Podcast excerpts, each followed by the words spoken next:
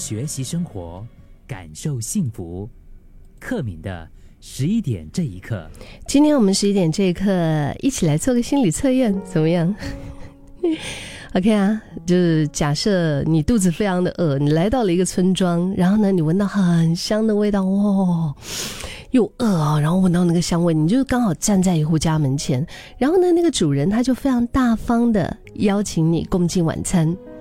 那你觉得会是以下哪一种食物呢？OK，你跟着我走哈。第一个烤鸡，第二牛排，第三炸猪排，第四炖菜。这个应该不难选吧？对不对？应该是我在讲了 A、B、C、D 的时候，你就马上就可以选出来了，对吗？你心里面有答案了吗？嗯，你应该有答案了，我也是。选好了哈，那我们就往下看测验结果了。选 A 烤鸡的朋友，嗯，你喜欢吃烤鸡；选 B 的朋友牛扒，你喜欢吃牛扒；选 C 炸猪扒的朋友，嗯，对你喜欢吃炸猪扒；选 D 炖菜的朋友，你喜欢吃炖菜。准不准？你觉得这心理测验准吗？准吗？准吗？跟我说嘞，八八五幺零零三。是不是也有一些朋友就觉得很傻眼？觉得傻眼的朋友，请先冷静啊！可能你也会觉得奇怪啊，今天克敏怎么可能在十一点这一刻跟我做心理测验呢？这不像我的风格，对吗？其实我是想借由这个心理测验，其实我们今天十一点这一刻，我们也可以来聊一聊为什么我们会对心理测验有兴趣。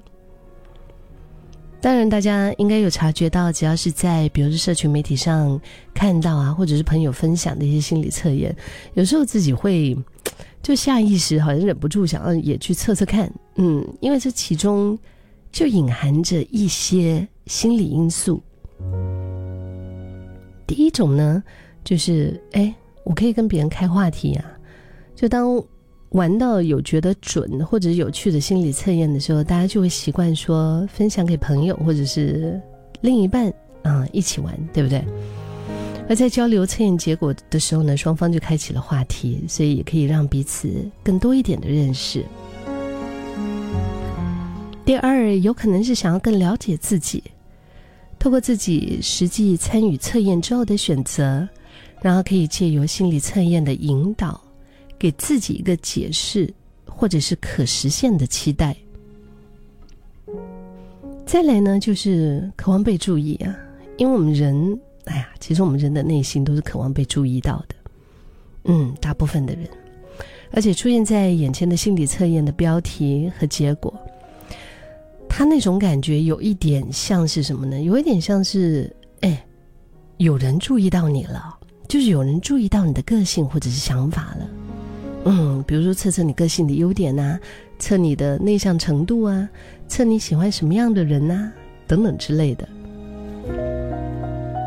还有就是寻求认同，因为当你认为心理测验很准之后啊，就好像刚刚我跟你做的这个心理测验，你觉得好准啊，对不对？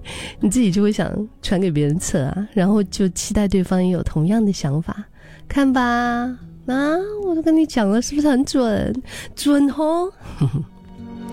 然后呢，在你们聊天的过程当中，也能够从对方的回复取得认同感。但是回到这个心理测验，其实我第一次看到这个测验的时候，我就觉得真的超好笑的，因为我是选烤鸡，嗯，我觉得主人会请我吃烤鸡。然后，然后他的答案就是，因为你想吃烤鸡，或者因为你喜欢吃烤鸡之之类的，我觉得很好笑。当然，就很适合拿来讨论为什么会喜欢做心理测验。毕竟我们还是忍不住做完了，对吗？其实我们会认为心理测验准啊，还和这个巴纳姆效应和从众效应有关。以后有机会，可能在十点这一刻，或者十一点这一刻，也可以跟大家进一步的探讨。但是我觉得，就是其实只要对自己有好处，例如让自己有自信呐，有努努力的目标啊，或者是单只是哎，你创造了一些很棒的话题啊，就都应该是不错的心理测验吧。嗯，只是不要陷太深，被测验结果绑架，让自己过于迷信而失去生活的掌控权就好。说来说去，你还是自己生活的主人，对吧？所以不要满足于别人的故事，你要创造属于自己的神话。